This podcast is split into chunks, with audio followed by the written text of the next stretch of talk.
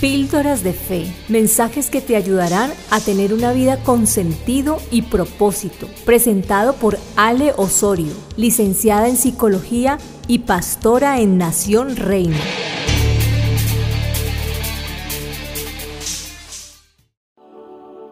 Y hoy estamos en 40 días en su presencia, en el día número 20. Estamos a la mitad de esta jornada de oración, de esta jornada de instrucción, de esta jornada de promesas de parte de Dios. Y hemos venido hablando acerca de algunos enemigos que tuvo el pueblo de Israel cuando iba a conquistar la tierra. Así que el día de hoy se llama comunicando las buenas noticias.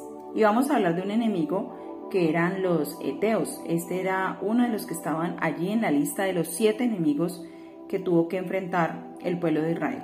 Y esa palabra Eteo significa terror o temor y se refiere a la estrategia del enemigo en ser portador de malas noticias para infundir en las personas ese precisamente ese temor que está que estoy refiriéndome habla de, cómo a veces es abrumador escuchar noticias negativas. De hecho, eh, en los últimos tiempos hemos escuchado mucha incertidumbre, noticieros que dicen todo lo malo que viene o, lo malo que ha estado sucediendo y son reportajes basados en el temor, que tienen como propósito eh, que la gente ande con miedo. Pero Dios nos dice en su palabra que Él también es un Dios que comunica buenas noticias y que nosotros sus hijos somos comunicadores y portadores de esas buenas noticias.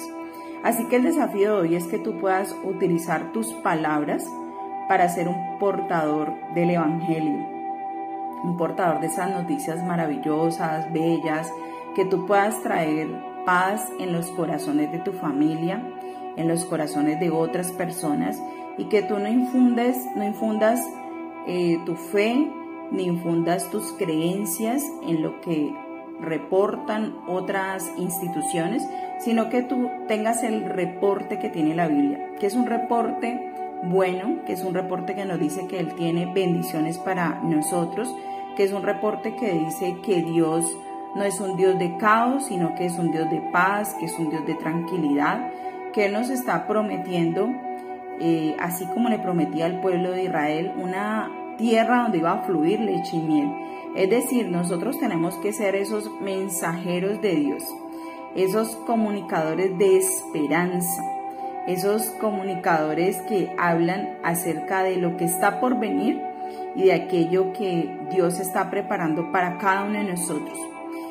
Así que esta, este día es un día para escuchar, escuchar la voz de Dios, no escuchar la voz de las noticias falsas, no escuchar la voz de los vecinos, de los amigos que traen eh, malas noticias, sino escuchar esa voz para poder entender el propósito para el cual Dios nos está llamando en este tiempo, qué es lo que Él te está hablando acerca de esa situación que tú tienes, de esa incertidumbre que quizás hay en tu corazón.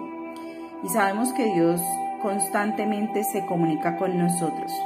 Si nosotros lo anhelamos, Él tiene la capacidad de comunicarse con nosotros y nosotros tenemos la capacidad de reconocer cuando Él nos está hablando. Así que pregúntale acerca de esa situación, cuál es la respuesta que Él tiene, cuál es la palabra que Él tiene para ti, cuál es el comunicado que Él está dándote a ti en esta temporada. Y si tú ves que lo que ha venido a tu mente y las palabras que han salido de tu boca han sido contrarias a lo que Él dice, tú puedes identificar que quizás ese enemigo eteo se ha estado parando allí delante tuyo para que tú no veas esa tierra prometida. Pero entonces recuerda que Dios está enfrente, que Dios está derramando una gloria nueva y una gloria mayor para esta temporada.